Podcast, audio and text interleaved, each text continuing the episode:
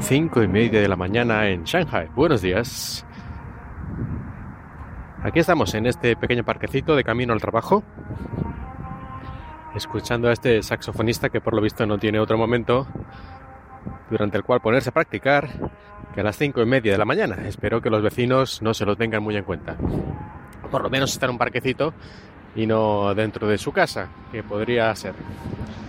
Pero yo no venía a hablar de esto, sino del tai chi.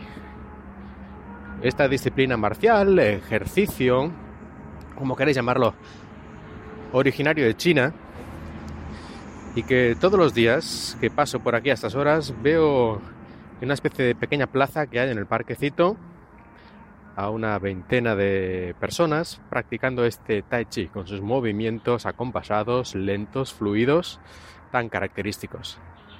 Yo creo que el más joven tiene por lo menos 60 años y el más viejo no sé si 90 y resulta tipiquísimo de China.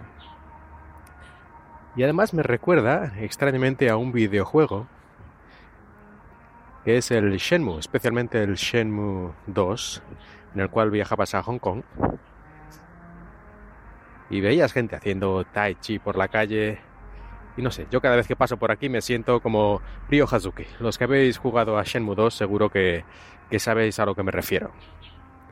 En fin, vamos a pasar por delante de este grupo de personas haciendo tai chi a las cinco y media de la mañana.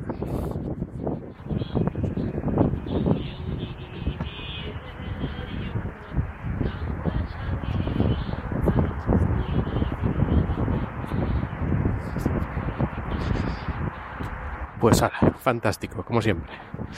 Pues hasta aquí el programa de hoy. Muchas gracias y hasta la próxima.